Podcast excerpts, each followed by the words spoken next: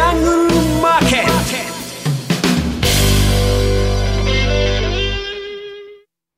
ゴーゴージャングルマーケット。このコーナーは、投資家の英知をすべての人に、投資コンテンツ e コマースを運営するゴゴジャンの提供でお送りします。えー、このコーナーではラジオ日経で人気の高いパーソナリティをゲストにお迎えし相場の見方を伺っています。今日のゲストは荒野博さんです。荒野さんは「午後ジャン」でメールマガジン「荒野博のトレーディングルームから」を毎日配信していらっしゃいます、えー、月額税込み4500円。お申し込み詳細は番組ホームページの「午後ジャントレードサロン」のバナーからお願いいたします。それでは荒野さん鎌田さんお願いします。あ、荒野さん、こんにちは。あお久しぶりお。お時間いただきましてありがとうございます。いえいえ。はい。さて、えー、株価水準がずいぶん、あの、前に荒野さんが、にお話を伺った時から、日本株かなり下がっているんですけれども、今の日本株の動向について、どのように受け止めていらっしゃるか、まずそのあたりから教えてください。えっと、多分記憶にないと思うんですが、1月6日以降、2万9000 1回も載せてないんですね、はいはい。えー、1月19日以降、2万8000 1回も載せてないんです、えー、2月21日以降、2万7000 1回も載せてない、はい、3月4日、先々週の金曜日以降、2万6000円に載せてない。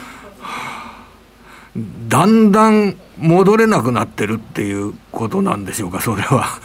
あのー一つはですね、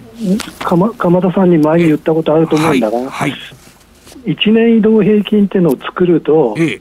1月14日、13日がピークで、1月14日から下がってるんですよ、はいはい、要するに1年前の水準を下回ってるってことね。えで要するに1年移動平均が長期の移動平均というのは一番株価支配力あるわけですよね、えそれが2か月ずっと下がったまんまなんですね。え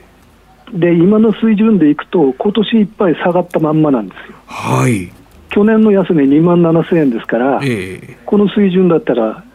あの1年前を抜くことないですよね。えー、と1年移動平均の下向きが、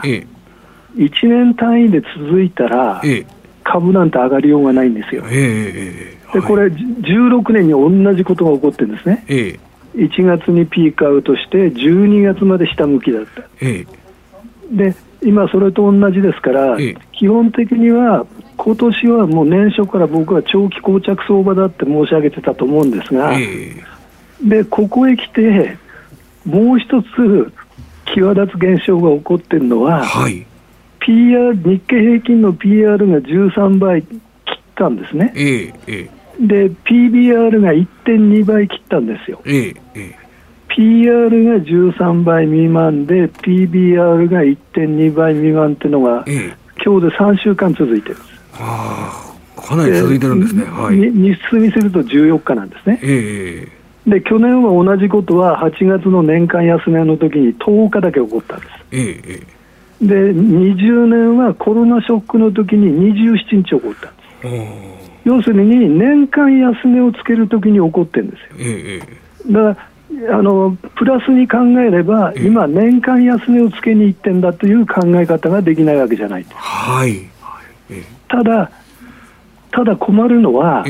今のその世界的な商品価格の高騰、その他、あるいは円安ですよね。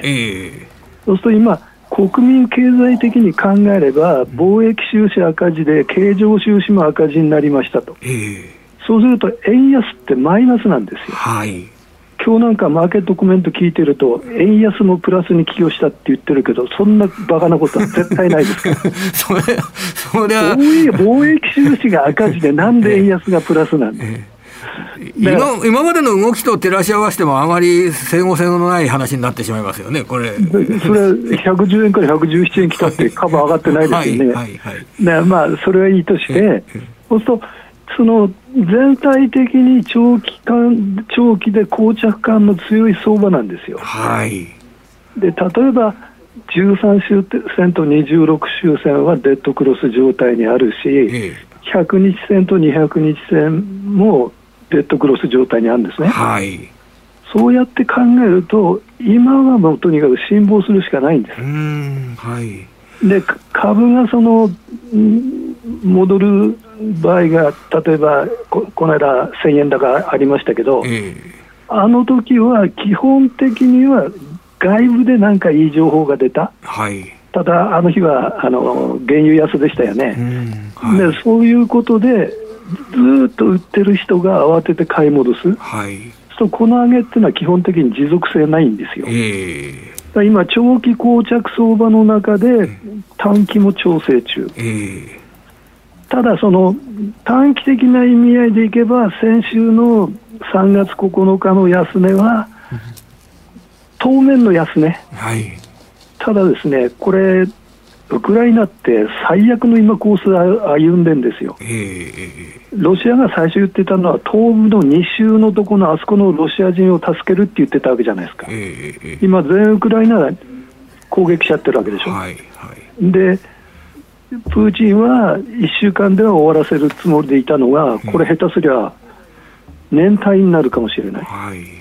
そうやって考えると、新たな変数、そのウクライナ情勢という新たな変数が加わって、年初にはアメリカのインフレと金融政策だけ注意してればよかったのに、その変数が加わった分だけ、ますます不透明っていうか、見通せなくなっちゃってるっていうのが現状なんですよね、はい、この変数っていうのは、規模の大きな変数になるわけでしょうかね、それで。えっと、今、そのロシアがウクライナが攻めてるのが、うん、徐々に例えばロシア対 EU とかロシア対アメリカって構図にならないとは言えないじゃないですか。そうですよね、えー、そうしたらね、危ないですよね。やっぱり可能性自体が今あのあるとなると、そこをすごく心配しなければいけないという、そういう種類のあの話なんでしょうね、こちらの変数というのは。結局、そのね、その上にインフレなところにこんな地政学リスクが顕在化したわけでしょ、えーえ。ー、そうしたらインフレ収まるはずがないじゃないですか。はいはい、とアメリカがまた今度冷やしすぎて不況だとか、まあ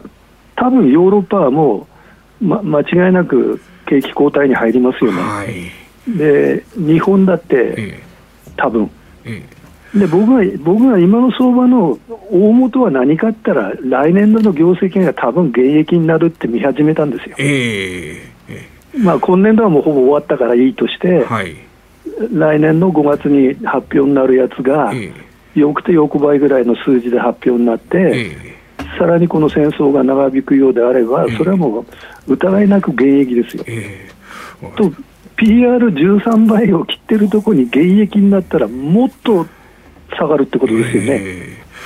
あの原野さんあの、先ほどおっしゃられた PR13 倍割れ、PBR1.2 倍割れ、あの足元だとそのあの、去年とか一昨年は、それは日にちはすごく少なかったんだけれども、例えばそれがリーマンショックの時のように、大幅な落ち込みになるというような、そういうことは、これ、あり得るわけでしょうかね、これ。あの16年の時でも、1年続いたんですよ。うん、はいはい、10あ10ごめんね、10 16年じゃねえや、あごめん、19年だ。2019年ですね。18年いわゆるコロナの前の年ですね、コロナの前からコロナの前って、日経平均って PBR13 倍超えられてないのが1年続いてるんですよ。えー、そうすると、今の PBR や PR13 倍っていうのは決して割安って言えない。はいはい、でまして今、3週間続いて、これが3か月も続けば、うん、今度は実力だって評価になるわけでしょ。はいだから今、そのなんていうか、境目にいるわけですよね。わかりました。で、最後の質問です。ごめんなさい。極論になっちゃったら申し訳ないんですが、現役どころか、赤字になっちゃってっていうような、そうなると PBR が計算できなくなってくるわけですよね。そういうリスクっていうのは今あるわけでしょうか、ね、今のところはないです。あ、そこまでいかなくていいですか？いかないです、いかないです。あ、安心しました。はい。あの、教えていただきまして、本日ありがとうございました。またお願いします。はい、失礼しました。はい今日のゲストは荒野博さんでした。ゴーゴージャングルマーケット。このコーナーは投資家の英知をすべての人に投資コンテンツ e コマースを運営するゴゴジャンの提供でお送りしました。